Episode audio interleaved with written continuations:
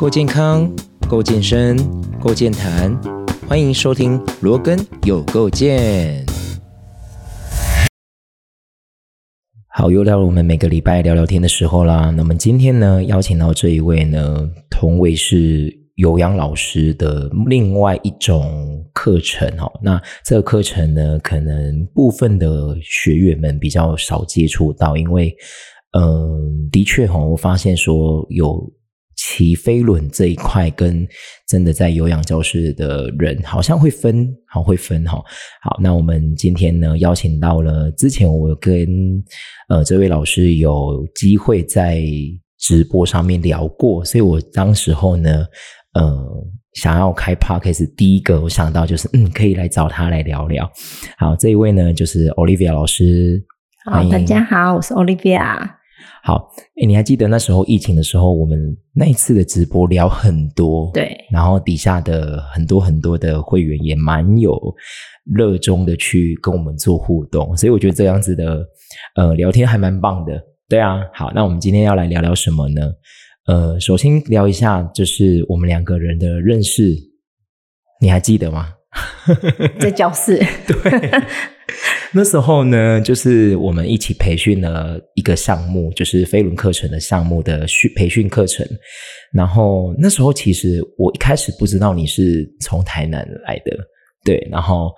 然后到最后，哎，商人说：“哦，原来你也是台南的老师，那是你的第一个项目吗？”对，我第一个，对，你的第一个项目啊，真的哦，我以为你还有训别的，没有。对我也是，对，然后呃，训完之后，我们就慢慢的开始去做一些跟课啦，然后慢慢的就教到现在，也已经快。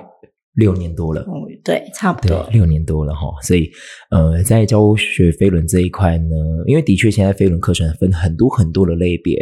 好，包含一般我们可能比较熟悉的就是 spinning 的部分，它就是跟着音乐，哦，跟着音乐的节奏去踩踏。然后还有所谓的，应该要来由你来介绍才对呢 哈。你要不要跟大家分享一下，就是我们现在目前飞轮课程有哪一些种类？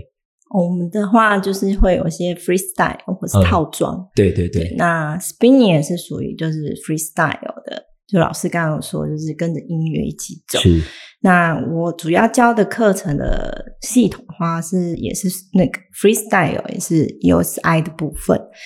但它算是 spinning 的一个衍生，就是它的始祖也是 spinning 啦。那教学目标也是就是以跟着音乐。然后释放你心里面就是压力，对，就是比较嗯呃，有些就是说在记动作上面，你可能不用那么的担心，说你动作可能就是做不到，可以你觉得这个强度，那有老师的一个指引或者一个的目标，是让你一步一步的去完成。我觉得这是 EOSI 最。令人着迷的地方是是是，的确，会员的回馈好像也是这样子的。对，然后还有吗？还有其他的吗？嗯，你说有塞部分吗？对，嗯，它还有一种部分，我觉得就是呃，在这过程中，你不会觉得嗯，你会骑不完。那有一些的画面或者是一些音乐的呈现，我觉得那是让你。有不对于运动或是飞轮这一块有不同的想法跟呃一个身体的感受，就是说在这过程里面，你可能是不知道自己在运动，但是你实际上在运动。然后在主要在心灵的层面，我觉得是呃会让你很茁壮，就是说对一次一次让你去突破你自己的对于运动这个目标，对。会有所成长，对对对对对，可以。好，所以呃，包含在课程内容里面，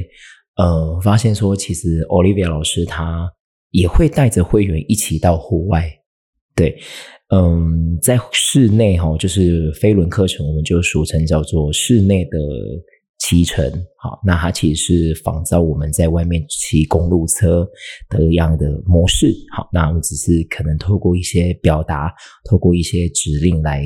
带领大家进入到那样子的模式，所以绝大部分还是大家要有一个想象。好，当这样子的想象跟我们实际上来到户外去做骑乘的时候，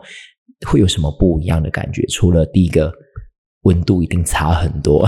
对，我们太舒服了，我们都在教室里面吹着冷气骑飞轮哦。那如果真的到外面去，像我们现在录音的时间是八月份这种超热的时间，好，那他们的感受度有没有可以跟我们分享一下？会不会有一些会员一次就吓到了？想说怎么会不一样？对于户外骑乘，对哦，对啊，就是很多被我骗出去，没有？对，一开始的话是呃，当然这些都是从室内飞人，然后慢慢呃一次一次的接触，然后开始聊天。那我觉得大家刚开始对于外骑脚车这件事，就是好像记忆中就是上下学，嗯哼，啊，或者是哦年轻的时候跟一些。朋友啊，出去只是偶尔骑个脚踏车。是哦，当初我也是这么觉得啦。脚踏车的它的功能是这样，是，但是慢慢随着我自己接触之后，我觉得公路车这件事情，我觉得它不止你的体能的挑战，还是一个嗯，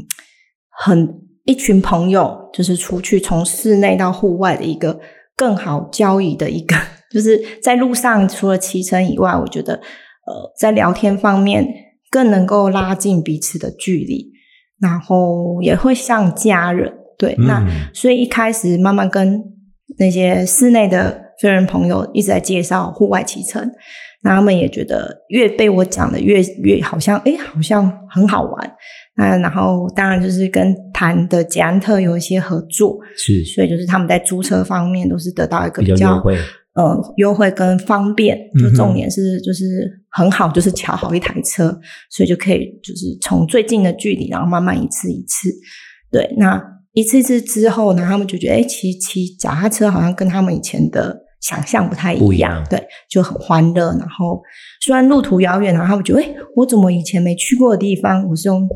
对，甚脚踏车至甚至他们去到一些可能他原本都是骑着车骑呃机车或者是开的车的同样一个道路，但他今天使用了脚踏车，他会觉得步调慢下来了，他可以更欣赏呃身边的这一些景色。然后可以跟着队友们、车友们一起完成同一件事情的感觉，是跟他以前不一样的。就是在跟室内不一样，因为室内可能他没有办法跟朋友交谈。对对对对对对对，但是在户外的时候，其实自己又是自己的老师啊，就是没有人去 push 你，你要自己 push 自己。在教室有老师去 push 你，对对我觉得这是室内跟室外最大不同的一个状态。是是是，很棒哎！我觉得每次看你们一大批人出去骑，然后骑完之后，可能比方说你们之前有骑到我们家附近嘛，就是新达港那边，然后就可能大家哎下去买个东西吃一吃，然后再一起骑回来，甚至因为呢我们那边是海岸线，所以有时候如果是下雨啊下午时段去骑的话，还可以看到夕阳，对，美。很棒很美的这个景色哈。所以呃，有没有其他比较特别的可以跟我们分享？说，哎，会员们他从室内骑脚踏车到后来到实际去骑公路车，他没有觉得最大的不一样是在于。呃，除了刚刚我们提到的整个心境上的转换以外，他可能会看到真的，我真的是在平路上，真的在小山坡上面的爬行，有没有是那种心灵层面的改变？哦，有诶、嗯，有个会员其实他是很少在运动，然后他那时候刚来健身房的时候，也都是在楼下在做重训，嗯就几乎没有上到二楼来，是就是又要做有氧，对。嗯那他也不知道有飞轮跟所谓的隔壁大教室一般有氧对，一般有氧。那有是他另外一个朋友是有上过我的课，然后有次在那边遇到他，就问他说要不要上来上上看。然后他一听到说那你上什么？他说飞轮。他不然后吓到说啊，这个我不行哎，听说会死掉。对，大家对于飞轮课程都是，他那个超喘的，不行不行，那个脚会废掉。你真的要有心理准备，你再进去上啊，不然你就是在台那个在楼下先骑一阵子，你再上去上。对，然后他就很害怕。然后后来这个朋友说没关系，你上来上上看好了。那个老师很正啊，没有啦，真的很正，真的 很正。然后他就说：“好吧，那上来。”对，那我第一次接触他，他的确是肉肉的然后看起来就是，嗯，果然是看起来就是长期没有在运动，是。就是刚接触运动的。那当然，第一次呃那时候也刚好是东人馆的成立没多久，所以里面都有很多是新新朋友，所以在课堂课程的教教授过程里面，我觉得都是以比较先让他们接受基础的，对，就接受飞轮这件事情，成为他生活的一部分。他骑着骑着，他就好像上瘾了，对，他就觉得每天都需要来这边。然后说，我觉得他跟我分享是最好笑，就是他觉得他在工作上的低潮，就是很想要离职。当然，然后每天上班跟主管就是。可能已经快要翻脸，所以他每天下班最期待的是来骑飞轮，他觉得可以抒发他内心的一些。对，那有一次他还跟我说，他就离职了，真的离，他就真的离职了。对，对，那还是继续来上我的飞轮课。然后有次他骑着骑着就哭了，旁边的会员会想说：“什么代机，你来号出来啊？”对，这就是我觉得 EOSI 它最神奇的地方，就是呃。当你真的是人生有一些问题的时候啊，在这个过程里面，其实你的体悟是很大，它是有有一种发酵，一种一种很神奇的一个化学反应。是对。那他哭出来之后，他忽然发现，哦，反正在找另外一个工作，他的生活还是一样可以继续过。所以说，当初我就觉得这个飞人好像不是我自己认知，好像只是教教课。原来他可以影响到哦，原来真的他在生活中已经在一个低潮里面，需要个转折。那在这个过程里面，让他可以重新的去面对他的呃跌倒的一方，再重新爬起来。那之后他就开始觉得飞人是一件很神奇的事情。之后慢慢，然后我们又带他出去外企。那外企的部分，听说他因为他家是住呃仁德那附近，他从来上大学，他大学在屏东。就这样，就是学校、家里从来没有出过其他地方。对，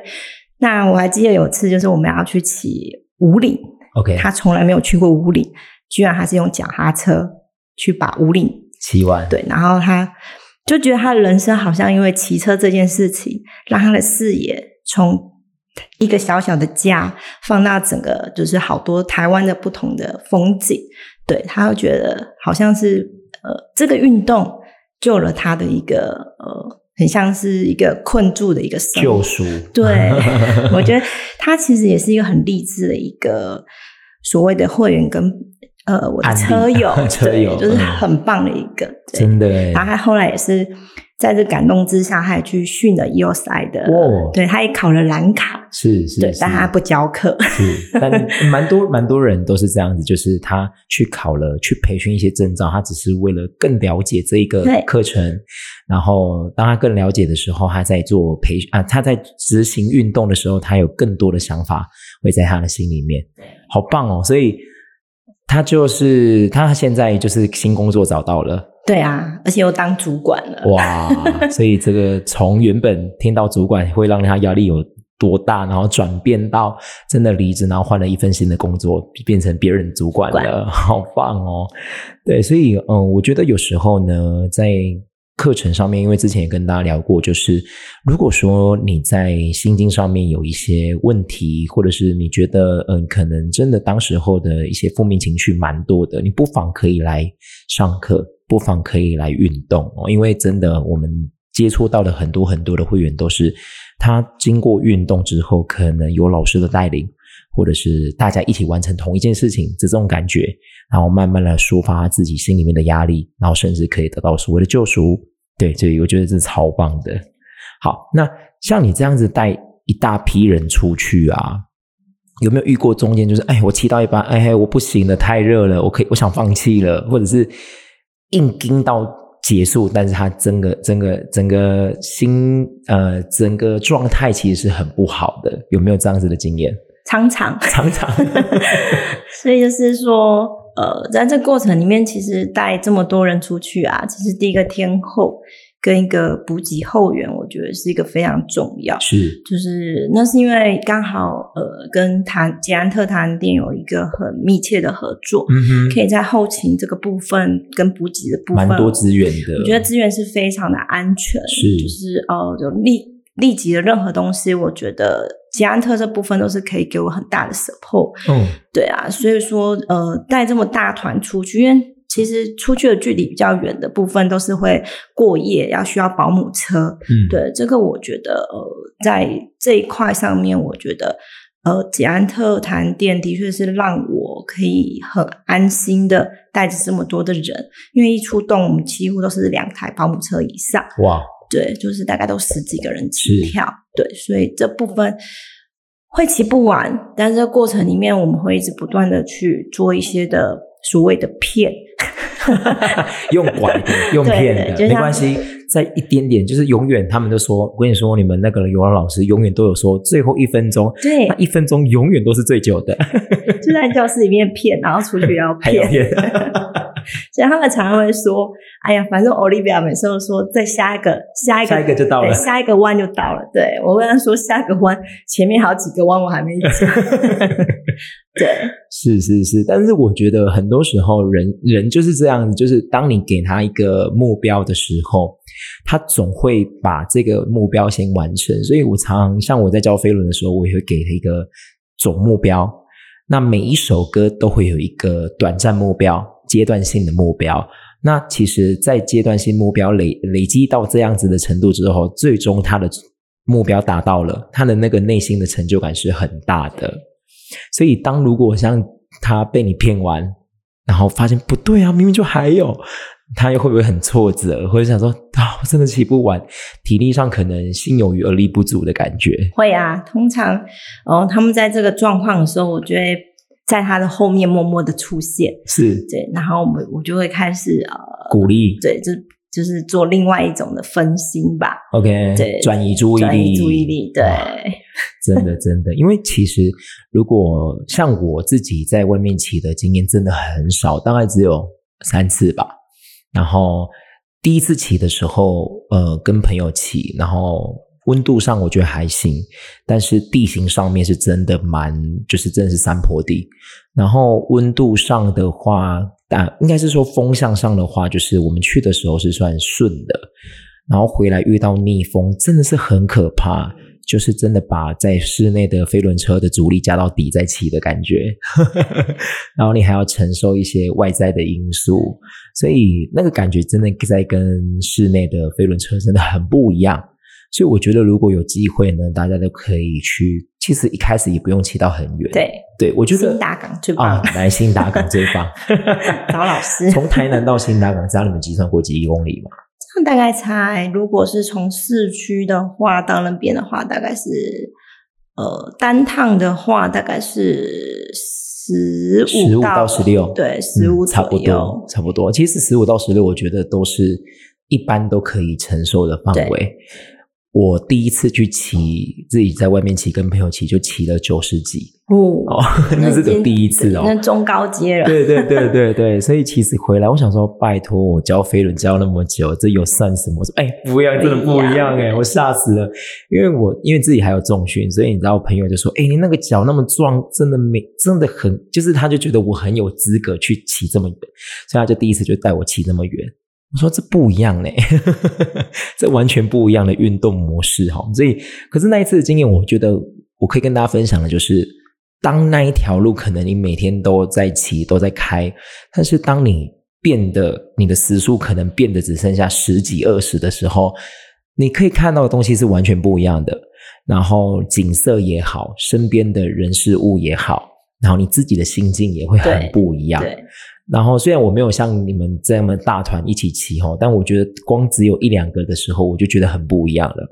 对，所以像我们在飞轮课程里面，我们大家都知道，就是哦，可能就是五十分钟。好，我的目标就是骑完五十分钟。那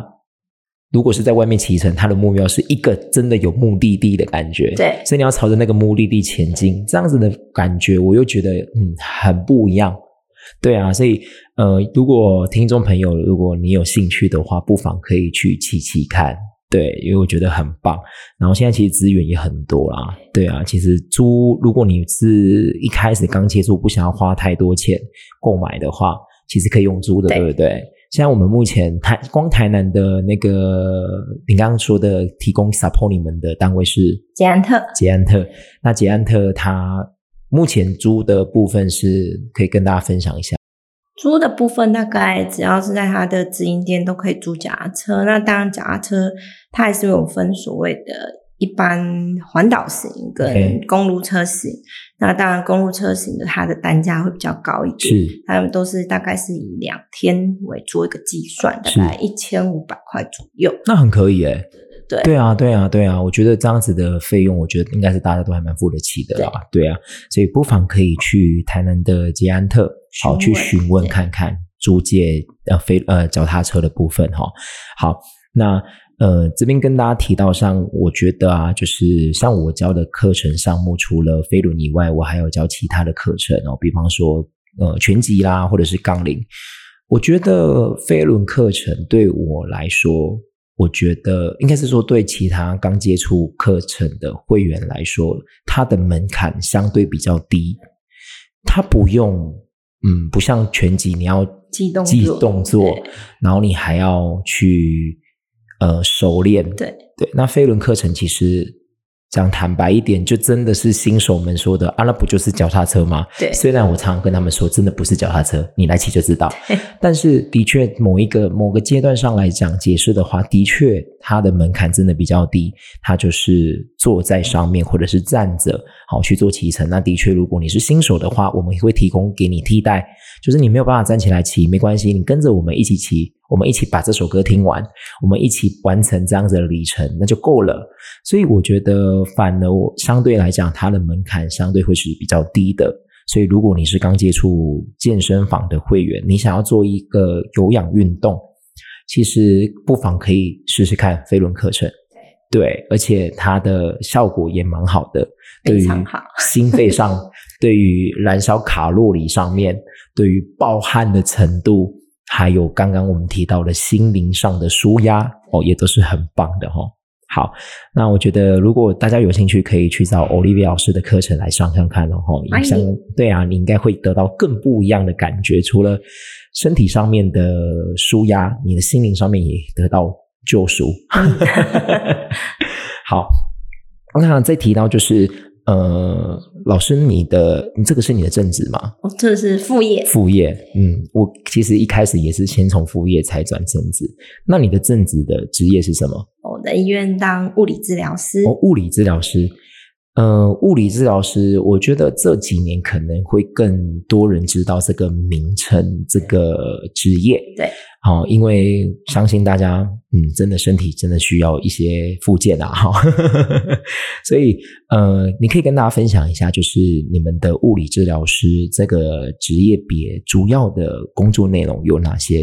哦我们物理治疗师主要在医院里面的话，当然就是做一些呃，就是比较受伤之后的一个修复，或是一些赋能的东西。那它是隶属于复健科，我们复健科就有分所谓的物理治疗、职能治疗、语言治疗，哦，这是三个大区块。那我是属于物理治疗的部分。那这个要再讲下去，就是比较太多的细节。那主要我们物理治疗，呃，治疗的部分主要是属于粗大动作的部分。OK，对，那我们的呃 case 的话，也是会有分所谓的骨科、神经、心肺、小儿这四大科。对，那大家普罗广众，大家比较呃认识的地东西，大概就是腰酸背痛，对，这是属于我们物理治疗的所谓的呃骨科的部分。骨科，嗯。对，一般坊间我们看到诊所几几乎都是骨科居多，对，所以你们一般人会误会我们是按摩师，哦对乎对。对，又不一样，其实是不一样的，对对对对、嗯好，所以你负责的部分也是属于这一类的。对，OK，那呃就会提到像我自己的经验啊，就是基本上呃，如果我有一些职业病伤害哈，可能不小心拉伤，或者是有一些呃关节的部分，那去找医师，好，先去找医师，先去做判定说哦你是什么病因，然后他会给你一个诊疗单，好，然后你这个治疗的那个单子拿去给物理治疗师，他就会针对上面的一些项目去帮你做治疗。那常见到的，大家可能会有做的，比方说电疗、对超音波治疗，啊，或者是热敷、红外线照射，然后最呃还有一些仪器，好，那甚至呢，你可能要自费做徒手治疗，好，那这一块呢，就觉得可能去个五六次，他现在健保给付一次就是六次为单位嘛，六嘛？次，对，那我觉得大概六次，你可能靠自己的一些运动或者是你自己的修复，那大概就可以一个很棒的疗程就结束了。但呢，蛮多人会因为他可能去做复健，也觉得蛮舒服的，他会有一种嗯，那我就是经常去，因为医生就说啊，你就是多复健就会好。然后可能他就是因此呢，他就可能每天都去报道，对甚至他其实他的主因好主要的病因已经差不多好了，但还是会想要去，因为可能变成是一种依赖。他觉得嗯，我今天没有做，会不会明天就开始痛了？对，会不会有这样子的问题？嗯，还蛮常见的，还蛮常见的对哈、呃，尤其是这样子的年长者会更多吧？对，因为在健保的补助之下，当然就是呃，你看一次医生，那每一次呃做六次复健，那这六次复健你只要付少少的负担，甚至有些50块。甚至像高龄者，他们有些是不用付费的。哦，真的？对，因为我们健保里面有所谓的呃疾病分类那有些他们可能会有一些重大伤病卡，哦或是了解。其他的身份类别，嗯，那可能连这五十块都不用，甚至他的挂号费，呃，跟我们一般人也是不太一样，是更更低更低的。对，那他觉得说，呃，因为在长者的部分就是退休了嘛，是那退休可能每天呃也没有事情，那他就觉得好像呃每天去所谓的呃复复健健，嘿，好像就是像上班打卡的一个 状态。那那边就是呃。毕竟我们的诊所啊，或是医疗院所，就是有所谓的区域性，嗯，所以那，附近可能都是认识对认识的，还去聊天对聊聊天，对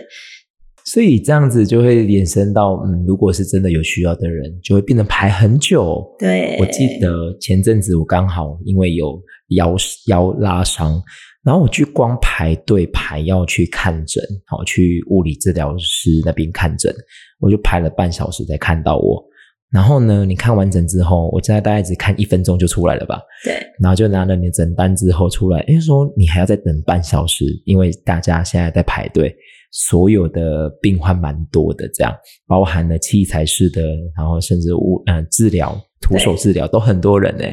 我想说怎样，大家是，所以嗯，现在我就知道哦，原来可能大部分原因是因为呃，蛮多年长者他会变成是一个例行公事，对。然后，其实呃，前阵子我们在跟其他的访问当中有得知到一个讯息，就是当年长者他就像你说的，他退休了，他其实也没什么事情可以做，那他就会把这件事情当成是一个习惯。对对，那其实他也没有什么病痛，嗯，那他常常跑医院，常常跑诊所，只是为了好像真的你说的打卡的感觉而已。所以这样子会真的会变成是所谓的医疗资源的所谓，你说讲白话一点，就是真的有点浪费啦。对，当当然我们会乐见的是希望说长者大家就是健康，不要去看看诊嘛，哈。那可能这一方面可能就要提到，就是可能会希望我们的长者可以有更多更多的事情做吧。对对啊，所以可以去参加很多的一些单位所承办的一些活动，对包含之前跟大家提过的一些乐龄学习中心，那或者是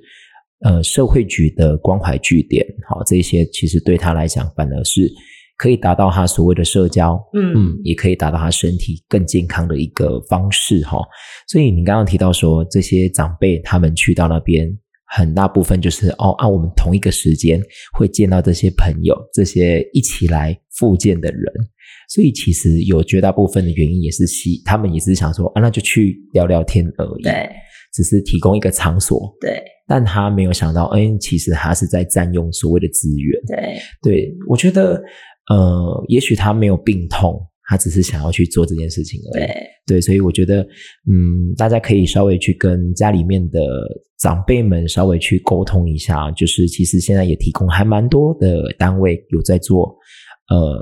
活动或者是课程，那费用我觉得也不低啊、也不高，对，而且也可以让他们有更多的目标，然后更多的兴趣培养，甚至也有体适能啊，也有一些才艺课程，对。嗯，所以我觉得这个很重要哈。好，那提到这一块，就是哎，你们医院有没有所谓的长照计划这一块？有，但是在医院来讲，就是我们做的都是比较是一线的，一线的，对，一线就是说，例如有些是中风后，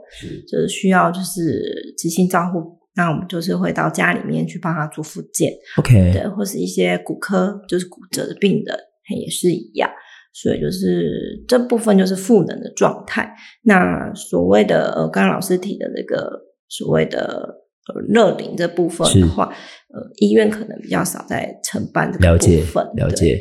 好，那呃，刚刚突然想到，就是你刚刚讲的，就是复健师呢，物理治疗师，他会跟按摩哦会扯上关系哈，就是大家可能觉得哦，你就是去让人家按摩。对，呃，这边可以跟大家稍微了解一下，就是你因为之前按摩的部分哦，之前有采访过，呃，他。也有提到所所谓的物理治疗师的区块其实很大的不同，这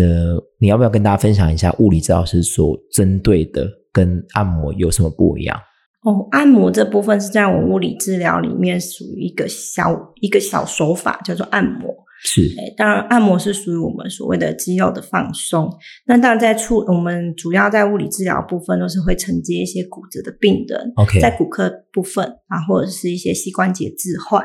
或者是一些前十字后十字韧带一些断裂，或是一些所谓的旋转肌群有问题的一些个案。对啊，这部分的话，其实呃，在按摩这部分，其实。我们身体就是一个软组织，比较多是软组织。对，那在软组织在受伤的时候，它会比较属于一个僵硬的状态。那当然，僵硬的状态，你的在呃角度上的受限，可能就是非常的呃会很明显。那当然，在呃你受伤部分会有分所谓的复原时期。那按摩其实只是里面大概是初，就是最前期，但他没有办法再做一些其他的。呃，运动治疗的时候，最前期就是先让他一些软组织会让他呃降低发炎，嘿，然后稍微的做一些比较呃所谓的肌肉的延展，对这部分，对，所以说嗯，所谓的按摩它只是一个手法，在我们的呃物理治疗里面，对物理治疗里面算个手法，但是呃这个手法又是被呃大众就是所认可，就是说它是最直接有感觉的，就是因为说它不会痛。它是舒服的，呃，它是好的，对，然后做完也是有一些些效果的，是。对，所以它就是会被，而且它比较不会所谓的，呃，在研判上你不要不比较不会因为说你研判的失误而导致你治疗上的一个呃后期的二次伤害，它也不会，对，所以按摩这东西其实可以被放大去做一个所谓的。呃，商业化的一个行为，是是是是。我觉得刚刚你提到，就是会被误以为，应该是不是误以为，就是它会让大家觉得，嗯，就是最直接性的感觉，它就是哦，好像按完之后有放松的感觉，所以就会提到说，其实很多很多的民众啊，会觉得，嗯，去复健要很久很久，对，因为他觉得没有感觉。哦，今天去完之后没感觉，去了一个礼拜之后也没感觉。呃，你要不要跟大家分享一下，就是所谓的复健呢？它的整个，嗯，整个过程哦，它是会有哪一些变化？为什么我们会觉得嗯，好像没感觉？但其实它是真的有变化吗？嗯，那在附件部分呢，如果以骨科来讲好了，就是我们呃在做骨科治疗的部分，当然说呃刚来的话都是急性期，急急性期可能就是只能做一些最简单的所谓的整肠收缩或者一些冰敷的动作，让他把发炎对仪器的治疗。对，那这部分的话，光嗯，如果以骨科来讲，急性期的话，我们大概会有十四天到大概十七八天的一个阿 Q 期急性期。对，那在十几天内可能做的东西就是这么的简单，是，嘿，就是这么的，呃，可能没有让病人会觉得，啊，好像有什么改太大的改变。对，那唯一改变就是他觉得好像疼痛感比较没有那么严重了。对，当然你的疼痛感降降下来之后，我们才可以进入到第二个部分，就是例如说你的角度受限或是肌耐力已经啊有 lose 掉了，那可能在后后期的部分就是帮你着重在你。lose 掉的，就是失去掉那些东西，再去做一些的补助。是，对对对，了解。所以大家还是要有点耐心的嘛。对，对啊，就是不是一两天就可以就可以好的哈，所以当然还是希望大家不要受伤了哈。对，好，那呃，最后呢，想要跟 Olivia 谈谈，就是你对于乐龄有没有什么看法？我觉得这个部分是一个，嗯，对于我站在医疗角度来讲，我觉得热龄比。医疗来的重要，对，就是你的前预防是比胜于治疗，真的真的，对，你的前线一定要顾好。就是当你还是在一个呃所谓的亚健康好了，所谓的亚健康就是说哦，你偶尔这里痛那里痛，这叫做亚健康。就是说你不是一个很健康，但是你也不是病到都动不了的人。呃，在亚健康这一块，我觉得体适能，我觉得国内的运动已经在。我当然知道，小学国民小学好像就开始推行所谓的体适能，有，但是他并没有告诉说孩子体适能他的目标为什么要做？对，没错。我觉得就是说，大家不知道体适能。到底我做这些东西是要干嘛？所以我一直觉得体适呢，它是一个预防的动作。它其实不是到了老了，或者是你你好像已经是个亚健康的人，你才要去接触。你可能在从一个健康的这状态的时候，你就要去建立这个建立观念，而不是说你要去执行什么东西。对我觉得观念的建立是呃非常重要。是，所以热龄这部分，我觉得就是可以照顾到所谓呃，例如。当然，呃，教育的部分是因为近几近近几十年来，教育的呃，在体育这块面才有慢慢的，对，像变得比较呃盛行，对，比较看重。像阿妈公那一代是完全就是体育课，什么是体育课？就是拿来坐在树下 考试，他们就自修，真的，对，所以他们觉得体育课，甚至以前老人家会说，做体育的没饭吃，对啊，对，没错，你以后没有出不读书才去。才才去才去做体育，对，所以以前他们对于运动这一块，我觉得是完完全全的国民教育失败啊！我觉得这个是错误，非常错误的。是，我觉得你要强。强国之前，你要必须要强身，这句话我一直觉得很重要。是，你要怎么强身，就是要体适能的建立。对，所以我一直觉得热龄它要好好的去推广，就是其实要从四十岁开始，我觉得就是他还在职场的时候，就要去开始设立这个热龄的部分，呃，去让他们去四十岁的人中年的时候去。接触运动这一块，就是例如现在健身房，我觉得是台湾的救赎。真的，就是四十岁，你有经济能力了，孩子也大了，你可以有很多的时间，花一点时间在自己身上。那你可以到健身房里面去从事所谓呃健康的保养。对，我觉得慢慢慢慢，你在健身房累积了你运动的习惯之后，到你老的时候，当然健身房或许不太适合你了。你老的时候，你可能呃有一些状态，慢性疾病让你没办法出去。但是你在四十岁的时候就奠定好这个很好的一个基础。那你到大家生病慢性疾病的时候，你就会回归我们的热龄。是对热龄，对，这时候老这些热龄老师去带的时候，你也可以觉得衔接的很上。没错，对你好像没有个落差。基本上你的身体素质也会有比别人还要还的好。对，那这样子你有没有建议呃大家来骑飞轮？年长者适合吗？非常适合。其实那天有看一个报道，就英国啊，是有个像阿妈，是他已经七十岁了，他还是在骑飞轮。是，但是他不是我们想象中就是好像很 crazy 的飞轮，对他很喜就已在这个氛围里面。是他觉得进到这间教室里面，他好像就年轻了十岁。嗯，对，所以我觉得心心理年龄啊，跟实际的年龄，其实因为环境可以去重新的塑造你。对他来到这边，还是可以骑着飞。软，但是它的强度当然就是以他自己的状态为主，所以我一直觉得，不管是所谓任何的运动，我觉得它都是一个很，就是一个国家要强健，我觉得运动真的是很重要的背赖。的确，它不是一个可有可无的东西。是是是，所以呃，像我自己的班级里面就有一个七十几岁的阿姨，对，对她就是。它它就是强度上，你可以不用太要求，然后它就是只要跟着我们一堂课骑完，其实就很够了。对，我觉得对于一般年长者来说，他光要进入健身房，甚至进入到有氧教室或者是飞轮教室，已经很不简单了。那其实我觉得只要做了，其实也没那么可怕。对，然后呃去接触，所以我们现在谈论到的都是年长者。那刚刚我们讲的三十四岁这些人，你更不用害怕吧？对对啊，所以我觉得不妨你可以试试看飞轮课程，因为我们刚刚前期提过说，其实它门槛蛮低的，对对，不用记动作，然后你就是真的跟着老师的口令进行这些训练就好了而。且它是最安全的动作，因为它是其实在物理治疗角度上，它是属于一个所谓的呃我们的 cross chain 就是闭锁性的运动。对所以闭锁性的运动其实是对于膝关节来讲，其实是它的冲击是最低、最低、最低。没错，所以呢，呃，我们实在是听到太多太多的人说什么哦，我膝盖不好，我不要去骑飞轮哦，那个骑飞轮膝盖会受伤，这些都是完全。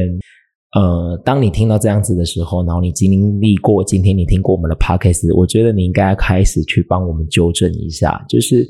刚刚所谓的闭锁性，讲白话一点，就是当我们你想一下，你骑在车子上面，然后你的膝关节其实是被固定某一些角度的，它可能最大角度只能开到哪里，最小角度只能收缩到哪里，所以这样子的范围其实是非常安全。呃，跟有氧教室的一些弹跳课程，哦，要动来动去、跳来跳去的方的风险降得很低、很低、很低。对那在风险低、门槛低的情况下，又有一个很棒的训练效果，对包含心肺上面，包含腿力的肌力方面，最重要的是核心方面。对核心方面也是有训练到，所以不妨可以试试看飞轮课程。对。对啊，所以嗯，老师现在目前在哪些健身房有在教学？哦，目前的话就是在深呼吸，是对建功的部分可能就没有在排课了。是是是，那我们两个以前都在建工排课，就是转换一转换一下一些环境了哈。好哦，那有没有还有其他什么东西可以跟我们分享的？嗯，我觉得啊，运动这部分就是呃不嫌晚，我觉得真的对，嗯不管呃，我觉得它是一种对自己的投资，就像你会买股票，你会买房子，呃，你会存一些钱。那我觉得健康也是需要你要去存，而且它是比你这些看看得到的东西更重要的。就是其实健康你虽然看不到，可是它是一个呃，就我们所谓的所谓零前面要有个一，你才会有后面无无限的零嘛。对，所以我觉得这个一就是你的健康，一点点的投资，我觉得呃，对自己来讲，我觉得呃也是一个很好的一个方向。那我觉得在从事运动产业的老师们啊，我觉得嗯。教课这件事情，当然就是或许是兴趣，或者是呃你的工作。但是我一直觉得说，呃，很多人进到教室或是健身房，那他们的目标其实就是希望得到健康。是对我觉得老师、游泳老师或是一些所谓的体适能老师，我觉得真的要把自己的一些呃基本，就是所所谓了解运动、运动或是所谓的运动生理或是健康这一块。要去好好的充实到他可以去面对到不同年龄层的一个没错，对那个个个案，或者是对对对对就是把呃这些东西当成好像你也是另外一种的所谓的医生吧，我觉得、嗯。对，所以我一直觉得在当然是在呃会员的部分或者是在老师的部分，我觉得各有各要去努力的部分，尤其是呃，我觉得一直老师这一块，我觉得是很重要的。老师他能够去影响的人是非常呃多的，对，那就透过会员如果了解到这些东西，他又可以去帮助老师把更正确的运动观念去带给更多人。我觉得就像人家老鼠会，就是会越来越多人会知道说，哦，原来运动不是他想象中的那个状态。是是是，你刚刚提到，我蛮认同，就是我也觉得说，嗯，如果你身为不管你是兼职还是正职的有氧老师哦，不管你教了什么项目，你即便你不是本科系出身，你觉你应该也要去更深入的了解，甚至去让自己充实这一块的一些学术上。好，学术上的一些经验跟内容，呃，讲白讲白一点呢、你不要被你的会员问到了，对对对，然后你不是，即便你是套装课程的老师，你不要只是为了教而教，你就是只是教那些课程而已嘛。那如果你今天被问了一个很专业的问题，那你就被考倒了、欸，对啊，对，那其实那时候最最开始我在教课的时候，我就是因为这样子，我就觉得我应该要去增进自己，对。所以我就大方面的去探去了解很多，比方说像解剖学的部分，然后力学的部分、运动学的部分，你都要了解。然后你的课程内容也会相对比较丰富，呃，会员们在你的课程里面会学到更多更多的东西。所以我一直觉得当一个游泳老师啊，我觉得其实是比我们读医学的部分还要更难呢、是哦医学部分其实你学的是属于一个专项，但是呃，游泳老师你可能要懂的东西是非常多的，不管是生理、心理，或者是音乐，或者是说你的呃受伤的防护，嗯你要学的东西是非常的广。对我觉得当个老师真的不简单哎，非常的难。真的，你要知道的东西，要了解的东西实在是太多太多面向了哈。所以我不觉得物理治疗师很厉害，但是我一直觉得一个厉害的游泳老师，我觉得才是让我一直觉得是佩服的。是，没错，没错，没错。所以，嗯，我们都要一起。你打算要教到什么时候？教到我 教到不能再教对对对，就坐轮椅不能教。对啊，就是其实我们的这个工作呢，呃，你不要看我们就是只是在台上哈、去去去去好像表演哈、但其实很多很多的一些跟会员上的交流啊，不管是课堂后的或者是课堂内的交流，其实我们都费了很多很多的心思在这一块。然后不管是学术上面，或者是你真的跟会员们的一些案例的分享，嗯，我觉得大家都要做到彼此尊重。对对，有办法站在台上教课的游泳老师，相对而言，他都要要付出一些时间跟精力去做准备，课程的准备也好，或者是培训自己的也好。对我觉得是需要有一些尊重好，那呃，今天很开心跟 Olivia 老师来分享，好，他今天跟我们说了好多好多关于呃物理治疗方面的问题啊，还有他分享了好多之前他们带呃会员们去骑户外的单车的经验分享哈。